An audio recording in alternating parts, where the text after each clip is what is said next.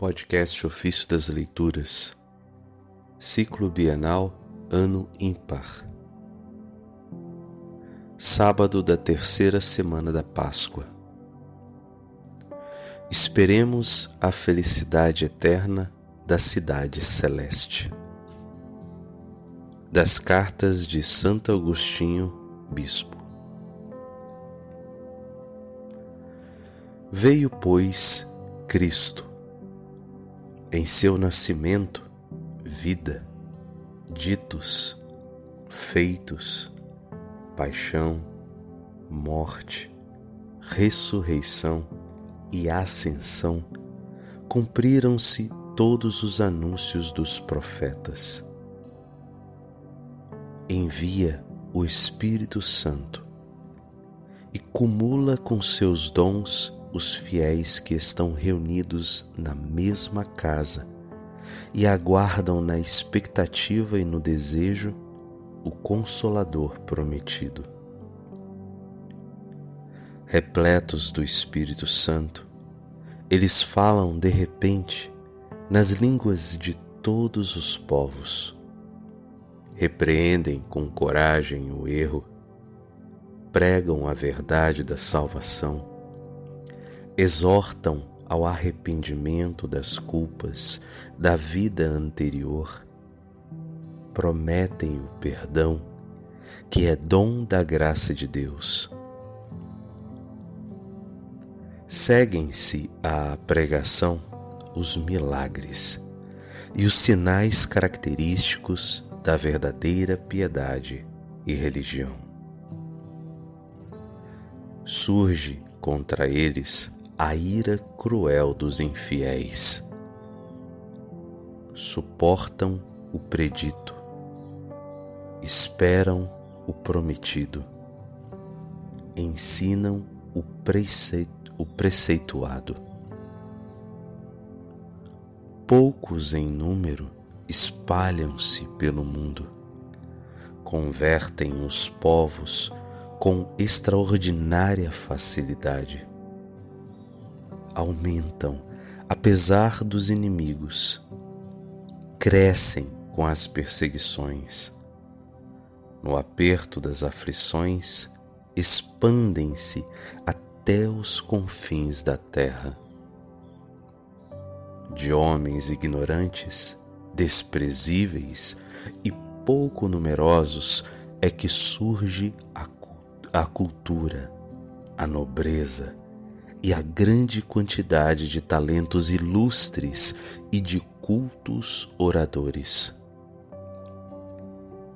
São eles que convertem a Cristo a maravilhosa competência dos inteligentes, dos bens falantes e dos sábios, transformando-os em pregadores do caminho do amor e da salvação alternando adversidade e prosperidade, exercitam cuidadosamente a paciência e a moderação.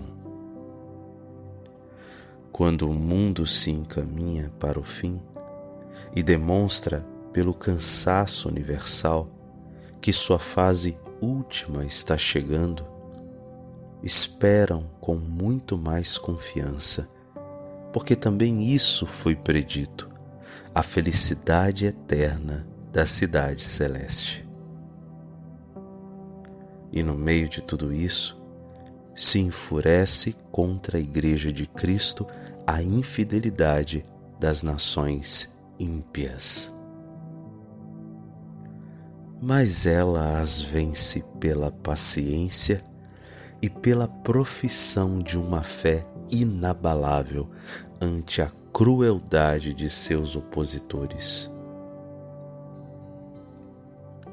E chegada a hora do sacrifício da verdade revelada, que muito tempo esteve oculta sob místicas promessas, foram extintos aqueles sacrifícios que prefiguravam o novo sacrifício depois de ter sido arrasado o próprio templo. O mesmo povo judeu, condenado por sua infidelidade e arrancado de sua pátria, espalhou-se pelo mundo inteiro, levando para toda parte os livros santos.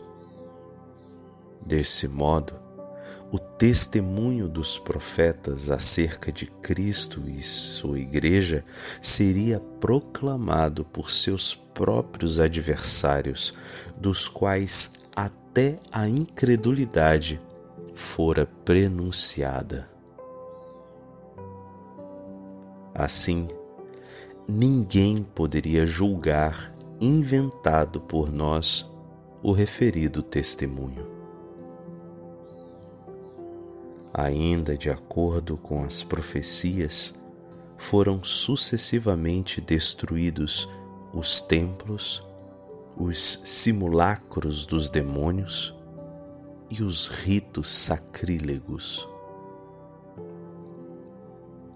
Heresias contra o nome de Cristo, embora tendo o nome dele como garantia, existem em grande quantidade, como foi previsto, para pôr à prova o ensino da santa religião. Como se pode ver que tudo isso foi predito, também se pode ver que tudo foi cumprido. E por aí se pode esperar que irão realizar-se tantas tão grandes coisas que ainda estão faltando. E que alma, desejosa da eternidade e tocada pela brevidade da vida presente, pode discutir com a luz e a sublimidade da autoridade de Deus.